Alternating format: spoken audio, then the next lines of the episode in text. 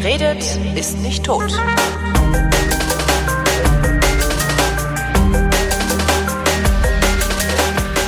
Willkommen zum Geschichtsunterricht der Co-Produktion von Vrindt und DLF Nova und wie immer dabei, weil ohne geht's gar nicht. Doch, würde ich Geschichtsbücher vorlesen können. Höchstens ist Matthias von Hellfeld. Hallo Matthias. Aber das wäre auch gar nicht so schlecht, wenn du einfach mal Geschichtsbücher Monolog, vorliest. Genau. Ja. Also einfach mal alle Daten, die man so in der Schule lernt, nacheinander vorlesen und daraus eine lange Sendung von zehn Stunden machen. Da könntest du History für Eilige nehmen. Immer so, das sind 80 Kapitel. History für Gelangweilte. History wie früher in der Schule. 333 genau. ist aus Keilerei. Genau. Nee, heute ähm, die Arabellion. Ist auch schon ja. wieder zehn Jahre her, oder? Ja, also jedenfalls der Anlass, den wir hier so kennen, der ist zehn Jahre her. Ähm, das ist äh, die Verbrennung des Gemüsehändlers in äh, Tunesien gewesen, der durch diese mir überhaupt nicht vorstellbare Tat, ähm, sich selbst zu verbrennen. Ja darauf aufmerksam machen wollte, dass er also von den Behörden und der Polizei vor allem drangsaliert wird, dass er also un unglaublich oft Schmiergeld bezahlen muss, dass man ihm dann den, den kleinen Karren abnimmt, mit dem er da seine Gemüsesachen auf den Markt gefahren ist und dass er einfach den Leuten immer umsonst sein sauer geerntetes Gemüse geben musste und er also im Grunde genommen überhaupt nicht richtig leben konnte, weil dieser Staat so äh, furchtbar korrupt war und weil man äh, im Grunde genommen, jedenfalls war das seine Meinung, darin nicht mehr leben konnte. Und der Zorn ähm, entlud sich dann und wir erinnern uns alle, dass der Diktator, der tunesische Ben Ali, ähm, kurz danach das Land verlassen hat und ähm, die Diktatur oder die Autokratie, die er da aufgebaut hat, gestürzt war. Und das hat sich dann wie ein, wie ein Flächenbrand, kann man fast sagen, ja, wirklich Wahnsinn, über den ja. gesamten Norden des afrikanischen Kontinents ausgebreitet. Mubarak in Ägypten wurde vertrieben. Äh, Gaddafi, Muammar Gaddafi wurde ähm, sogar so richtig öffentlich hingerichtet und mhm. ähm, an einem Seil gebunden durch die Straßen gezogen. Also es waren wirklich ähm, äh, brutalste Szenen und brutalste Dinge, die sich da ähm, abgespielt haben. Das hat auch kein Land ausgelassen da äh, an der es Küste. Es hat kaum ein Land ausgelassen und die die letzten Folgen und die großen ähm, Ausbrüche dieses Konfliktes, die siehst du heute in Syrien und alles und all dem, was damit zu tun hat, nämlich der Konflikt mit den Kurden, der Konflikt der Türkei in dieser Region, der Einflussnahme der Russen, der ähm, der Versuch der internationalen Gemeinschaft dort äh, zu schlichten. Einerseits gleichzeitig werden Waffen geliefert, also der Konflikt flammt unentwegt auf auf und der ist sozusagen so vielschichtig und so ja. ähm, miteinander verwoben, dass wir auch äh, zurückkommen könnten auf Sykes-Picot 1917, also ja. die willkürlichen Grenzziehungen durch die europäischen äh, Kolonialmächte England und Frankreich. Wir können auf das äh, Darfur-Abkommen zurückkommen, wo also die Garantie gegeben wird, seitens der britischen Regierung einen Staat Israel äh, inmitten Arabiens zu gründen, selbstverständlich um Jerusalem herum, wo denn sonst. Also all diese Dinge, die gleichzeitig teilweise widersprüchlich ähm, stattgefunden haben die also die äh, Gründung von völlig willkürliche Gründung von Staaten äh, mit sich gezogen haben. Ähm, also äh, einer dieser Staaten ist der Irak, das andere ist Libanon, das Königreich Jordanien. Das hat es vorher gar nicht gegeben. Das wird einfach aus dem Boden gestampft. Na, alles, wo also die Grenzen diese, gerade sind. Ne? Die Grenzen sind gerade. Ähm, all diese Dinge äh, spielen, sage ich mal, mit eine Rolle und es ist tatsächlich so, ähm, wie wir auch in der letzten Woche schon einmal mit einem kleinen Nebensatz angedeutet haben, ähm, es lohnt sich für den Historiker und für die, die daran interessiert sind, tatsächlich ein Blick zurück auf den 30-jährigen Krieg. Ich will nur noch mal so, so ein paar äh, Dinge einfach sagen, die, die man durchaus vergleichen kann. Ähm, vor dem 30-jährigen Krieg, die letzten 20, 30 Jahre vor diesem 30-jährigen Krieg, hat sich gezeigt, dass A, es einen massiven Religionskonflikt in Europa gegeben hat. Mhm. Luther ähm, ist ungefähr 100 Jahre gewesen, also Protestanten. Ähm, es gab natürlich die römisch-Katholiken, ähm, die also dem Papst weiterhin folgten. Ähm, dann gab es verschiedene also Hugenotten in Frankreich, Calvinisten äh, in, in der Schweiz und äh, in Holland viele, Puritaner in England. Es gab also unterschiedlichste Spielformen und Spielarten der religiösen Konfessionen. Aber sagen wir mal, wir reduzieren es jetzt mal auf die zwei, also die Protestanten und die Katholiken, die zwar einerseits einen Religionsfrieden hatten, sowohl in Frankreich als auch in Deutschland 1555 und 1598, ähm, wo also beiden Konfessionen zugestanden wurde, ihre Religion ausüben zu dürfen. Beiden Konfessionen wurde zugestanden, Kirchenhäuser oder Gotteshäuser zu bauen. Und das aber hat in der Praxis tatsächlich großen Streit gegeben. Ähm, Vergleich das bitte mit der Situation, die wir im Nahen Osten, im Mittleren Osten vorfinden. Wir haben einen nicht scheinbar unauflösbaren, nicht schlichtbaren Konflikt zwischen Sunniten, Schiiten und Wahhabiten, ja. also im Islam. Wir haben eine nicht zu verachtende Menge ähm, Menschen an äh, jüdischen Glaubens in Israel, mhm. die in Klammern gesagt im Übrigen die einzige Demokratie äh, in dieser Gegend ist, die unbeirrt weiter an den demokratischen Grundfesten festhält und eben sich nicht sozusagen auch radikalisiert, obwohl viele Dinge, die sie tun, in meinen Augen jedenfalls auch durchaus radikal sind. Ja gut, Netanyahu ähm, ist jetzt nicht, äh, ist jetzt kein gemäßigter, sagen Nein, nein, so, ich wollte ne? sagen, aber, ja, ja. ich, sage mal, aber er ist, er ist, ist, er ist abwählbar. Das ist, und das ist schon er mal ist wichtig. abwählbar, genau. Und äh, die, die leisten sich es auch, einen ehemaligen Präsidenten in den Knast zu stecken, mhm. währenddessen sie sozusagen auch in Gefahr sind. Also das nur so nebenbei. Also das ist der eine Streitpunkt, der vor dem Dreißigjährigen Krieg äh, deutlich sichtbar ist. Das zweite ist, ähm, es hat ein mühsam ausgehandeltes Miteinander gegeben in Europa oder vor allem in Deutschland zwischen den Territorialfürsten und dem Kaiser. Mhm. Und da gab es feste Instanzen, die also Streitigkeiten geregelt haben, die auch geregelt haben, wie ein Kaiser gewählt wird, ähm, wer dafür zuständig ist, dass aus der Vielzahl der möglichen Kandidaten ähm, einer ausgewählt wird und der dann später vom Papst zum Kaiser gekrönt wird. Es waren Kammer, es waren Gerichtswesen und Schlichtungsstellen eingerichtet, um eben die Ansprüche der Territorialherren, also unserer heutigen Ministerpräsidenten, sage ich mal, und der Zentralmacht, also dem Kaiser, ähm, zu irgendwie auszugleichen. Und dann stellte man fest, 1609 ist das passiert, dass dieses Ausgleichssystem nicht mehr funktionierte, weil beide Seiten versuchten, die Hegemonie zu erhalten. Also der Kaiser wollte einerseits, der war katholisch und ja. er wollte einerseits rekatholisieren. Mhm. Ja, er wollte also die, die Protestanten zurückdrängen und gleichzeitig mehr Macht haben. Währenddessen die Territorialfürsten gesagt haben, das kommt überhaupt nicht in Frage. Es gibt bei uns äh, Kurfürsten und Landesfürsten und äh, Könige, die sind protestantisch und die werden sich das nicht einfach so von dir nehmen lassen. Und damit ist dieses mühsam ausgehandelte System des, sagen wir mal, Checks and Balances geplatzt. Das heißt, es war ein, ein Machtvakuum. Das Gleiche kann man tatsächlich auch sehen äh, in der, äh, ich sag mal, in der nördlichen arabischen Welt und zwar seit dem Sturz des Schahs von Persien. Ja, das war ähm, nochmal 50 Jahre vorher gewesen, ne? Das war 1979 79, und 1979 äh, kommt mit dem Sturz des Schahs aus Paris zurück der Ayatollah Khomeini.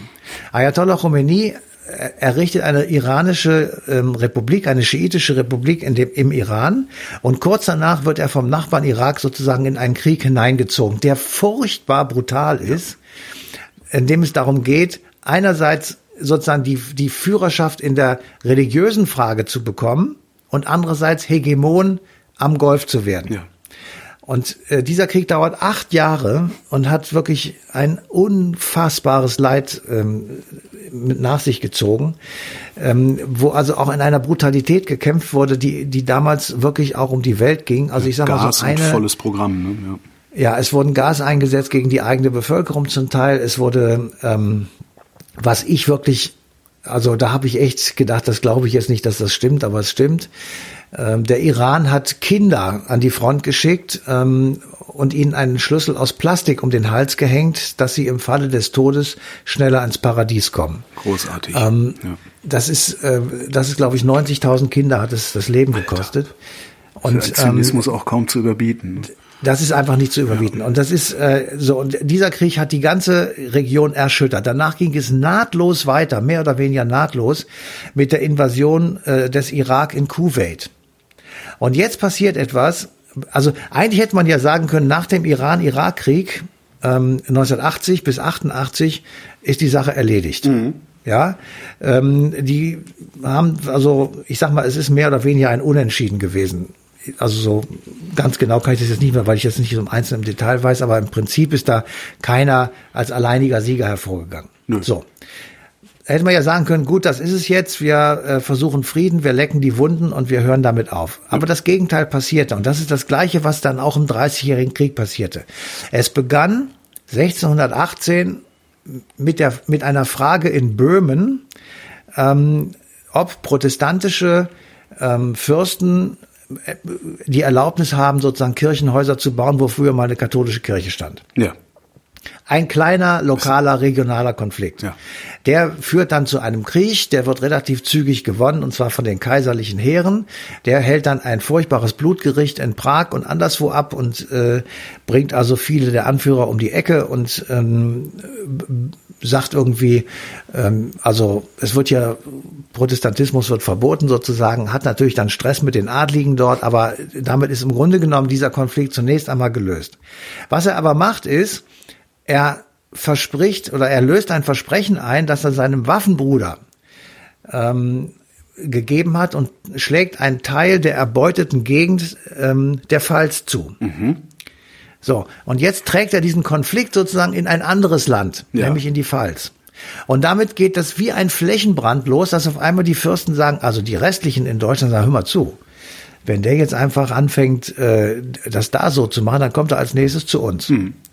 So, und das kannst du wirklich sehen, dass das, dass das immer äh, sozusagen immer ein Stück weitergeht und dass immer mehr europäische Großmächte sich in diesen Religionskonflikt in Deutschland einmischen. In, in den böhmischen Regionalkonflikt. Ja.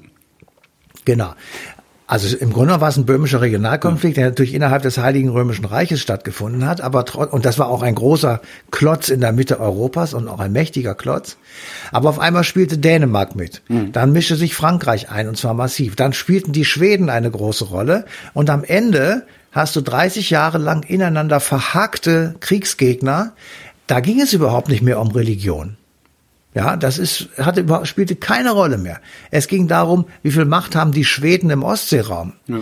Wie viel, wie viel Gebiete können sie dem, dem Heiligen Römischen Reich abknapsen? Das ist doch eigentlich damit ein, sie ein Wahnsinn, dass sie es damals überhaupt geschafft haben, diesen Irrwitz zu beenden. Ja, warte, warte.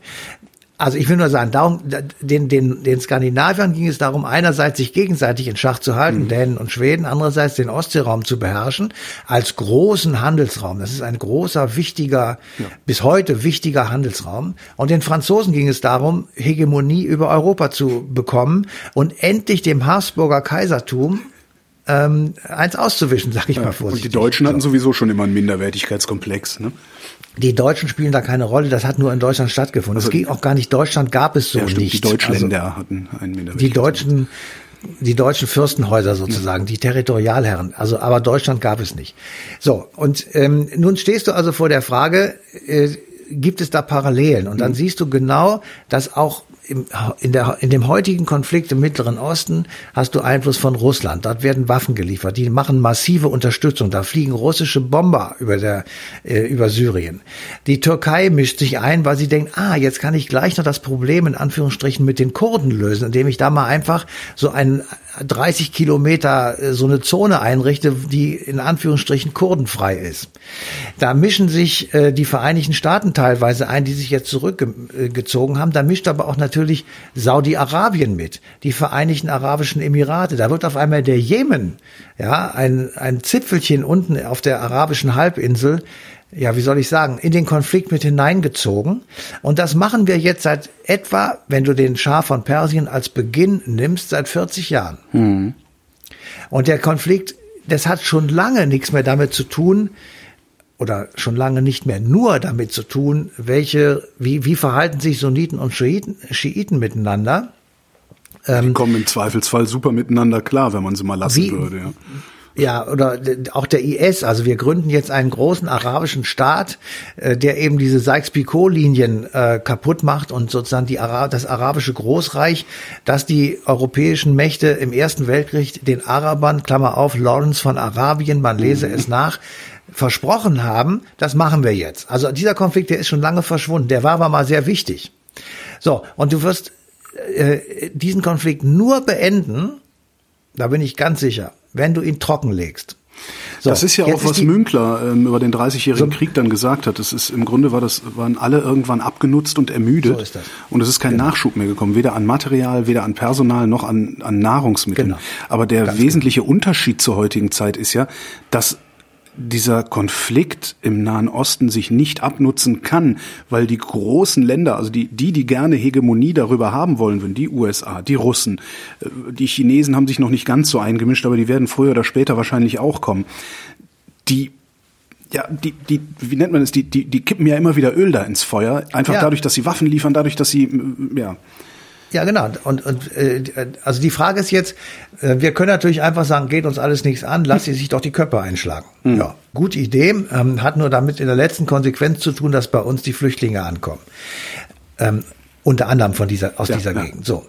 Ähm, da wir das nicht wollen und da das für uns problematisch ist und auch für die Flüchtlinge natürlich problematisch ist und, und nicht gewollt sein kann, äh, wäre es vielleicht gar nicht so falsch, sich zu überlegen, äh, ob man nicht doch was dazu beitragen könnte, diesen Konflikt zu beenden. Dazu müsste man zunächst einmal tatsächlich das tun, was auch im 30-jährigen Krieg stattgefunden hat, nämlich dass die Großmächte, also ich sage jetzt einfach mal Europa, Russland, und die Türkei, die noch so eine besondere Rolle spielt, einfach sagt, wir werden jetzt mal keine Waffen mehr liefern. Mhm.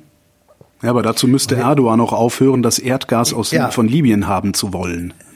Also wir werden jetzt erstmal keine Waffen liefern. So, dann könnte man ja sagen, okay, äh, wie ist denn eigentlich damals der 30-jährige Krieg beendet worden? Also mhm. das ist ja auch eine sehr spannende Frage.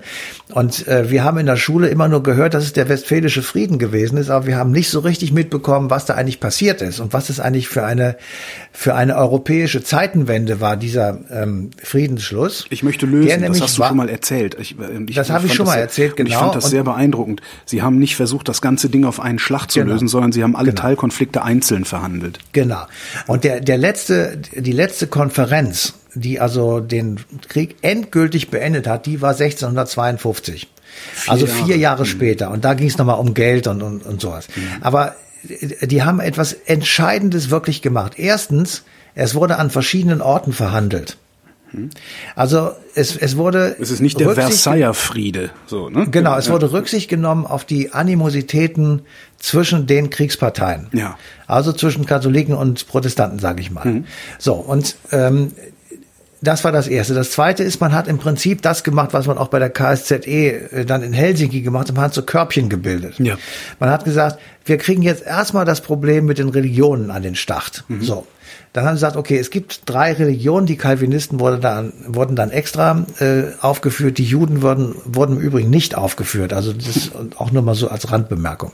Also es gibt drei Religionen, drei, Konfes äh, drei Konfessionen, Entschuldigung, ähm, und die sind gleichberechtigt und die dürfen für alle Zeiten und auf ewig ihre Religion ausüben und Punkt. Da gibt es keinerlei Einschränkung. Mhm. Das war sozusagen der eine Konflikt. Der zweite Konflikt ist, wir brauchen ein Miteinander zwischen den Territorialherren und der Zentralmacht. Das wurde tatsächlich wunderbar gelöst, indem man den Territorialherren einen richtig großen Batzen an Macht gegeben hat und an Einfluss. Sie konnten nämlich zum Beispiel auf einmal völkerrechtliche Verträge abschließen. Hm. Ähm, es wurden sozusagen mit diesem Vertrag Völkerrechtssubjekte. Und äh, sie mussten sich nur daran halten, dass sie sagen, wir dürfen keine Verträge schließen, die gegen die Interessen der Zentralmacht, also des Kaisers gehen. Mhm. Der Kaiser hat dadurch seine Existenz gesichert. Ja, der war jetzt sicher, okay, das Kaisertum wird jetzt nicht mehr angeknackst und es ist jetzt sozusagen Teil des Common Sense. Das war für den ein großer Vorteil. Und schlussendlich ist bei dieser Gelegenheit die Schweiz und die Niederlande, die zur gleichen Zeit des, während des Dreißigjährigen Krieges ihren 80-jährigen Befreiungskampf gegen Spanien geführt hat, anerkannt worden. Das heißt, es wurden auch zwei Länder geschaffen, mhm. die es de facto vorher schon gab, die aber völkerrechtlich sozusagen nicht anerkannt waren. Und das vierte, und das ist vermutlich das Wichtigste, dass wir gesagt, dass sie gesagt haben, 1648 reden wir, ja, das ist wichtig. Mhm. Wir übernehmen eine Garantie, dass dieser Frieden, den wir hier unterzeichnen, von uns sozusagen gesichert wird. Und das waren Schweden und Frankreich. So, dafür haben die Geld bekommen. Sie haben gesagt, wenn jemand gegen diesen Frieden verstößt, dann gibt's aufs Maul. Dann gibt's auf die Fresse. So, das steht da zunächst mal auf dem Papier und wir können jetzt brauchen nicht darüber zu streiten, dass es das natürlich so nicht funktioniert hat, aber das steht zum ersten Mal so auf dem Papier.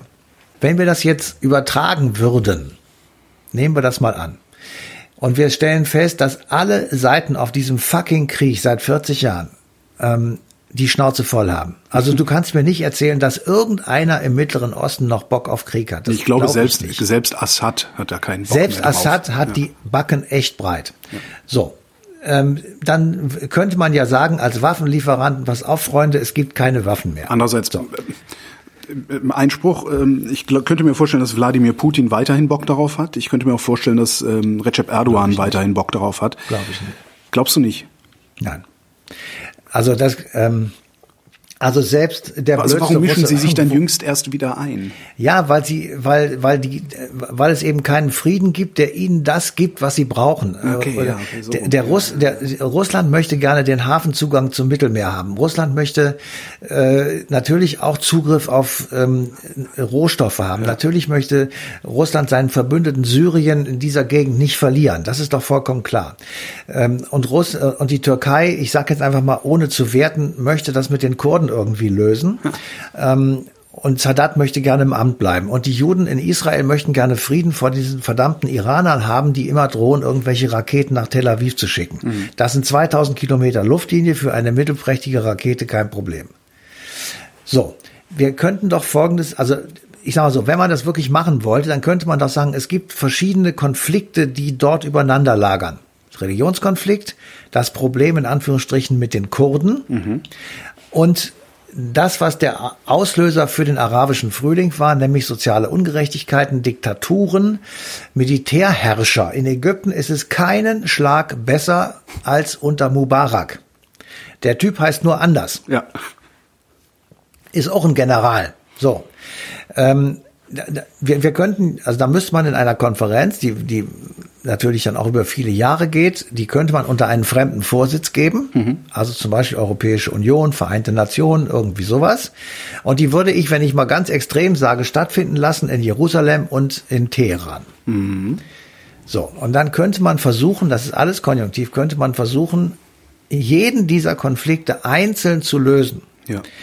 Indem man sagt, pass auf, die Kurden da hat sich die Weltgemeinschaft versündigt an den Kurden, indem sie während des äh, wie, ähm, Versailler Vertrages nicht ein Kurdistan gegründet hat. Die haben viele Staaten gegründet, haben willkürlich alles Mögliche gemacht, aber das nicht. Ja. Sondern sie haben die Kurden auf drei Staaten verteilt sozusagen leben lassen also eine, eine Katastrophe. Syrien, Türkei und Irak. Da leben dir, Kurden. Kannst du dir vorstellen, aus der, äh, ein Kurdistan aus der Türkei heraus zu verhandeln? Nein, das wollen die Kurden auch gar nicht. Die wollen ja nur Autonomie. Ja, stimmt. Die und da könnt, Südtirol, ja. Ja, die, sowas könnte man machen. Man könnte versuchen vorzuschlagen, pass auf, es ist, niemand, niemand möchte der Türkei irgendwas wegnehmen. Das verstehe ich auch. Das, du kannst auch Deutschland nicht einfach sagen, Nordrhein-Westfalen gehört jetzt zu Frankreich oder ja, sowas. Das Südschleswigsche Wählerverband, der geht jetzt in Schweden. Ja, ne? sowas. Also, das, das, da muss man schon auch Rücksicht drauf nehmen, auf die Türkei und auf das, was Erdogan macht. Das ist ja ähm, so. Auf der anderen Seite kann man ja auch sagen, die Kurden hören jetzt mal auf, ähm, äh,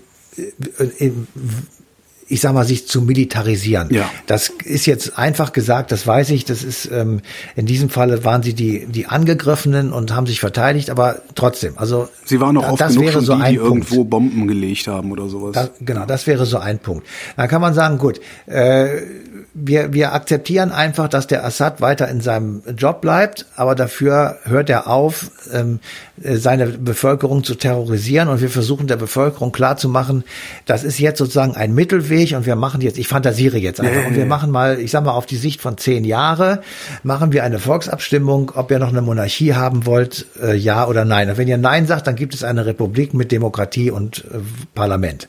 Mhm. Ähm, so, und da könntest du all diese Konflikte nehmen und versuchen, einzeln einzeln zu lösen. Dann hast du am Schluss mehrere Einzellösungen. Ja. Und die wirst du auch nicht alle auf einmal umsetzen können, aber man könnte sie peu à peu umsetzen. Und vor allem könnte man sagen, wir sorgen dafür, dass, dass äh, diese Region nicht mehr mit Waffen voll gepumpt wird, sondern ich sag mal nur noch mit polizeitaktischen äh, Dingen, dass man also ja, aber von irgendwas muss die auch unsere Rüstungsindustrie leben, Matthias. Ja, das die kommt noch. Das will ich dir genau sagen. Das ist nämlich einer der Punkte, da, wo ich dann auch regelmäßig einen Anfall kriege, weil die einzige Industrie, die immer Plus macht, sind die Rüstungsleute. Und ja, das ist natürlich nur deshalb, weil es sowas wie im Mittleren Osten gibt oder sonst wo auf der Welt, wo die einfach ihre Scheiße hin exportieren können und damit eben auch das alles wieder anfeuern. Nebenbei so. bemerkt, ähm, die, äh, der Anteil der deutschen Rüstungsindustrie an unserer gesamten Bruttowertschöpfung ist derart verschwunden, verschwindend gering, dass wir es noch nicht mal wirklich merken würden, wenn die auf einmal nicht mehr produzieren Okay. würde. Okay. Auf der anderen Seite werden überall genau die Ingenieure gesucht, die in dieser Industrie gebunden sind. Ja, also ich, äh, das kann ich auch, ich habe jetzt auch keine Zahlen im Kopf, das Es interessiert mich gab, auch gar gab vor nicht. zwei Ich- Jahren ein es sehr schönes Feature. Bei euch im Deutschlandfunk war das so, äh, übrigens auch. Ähm, wer, wer, wer bezahlt den Krieg oder so ähnlich hieß es? Ich weiß es Ja. gar nicht mehr.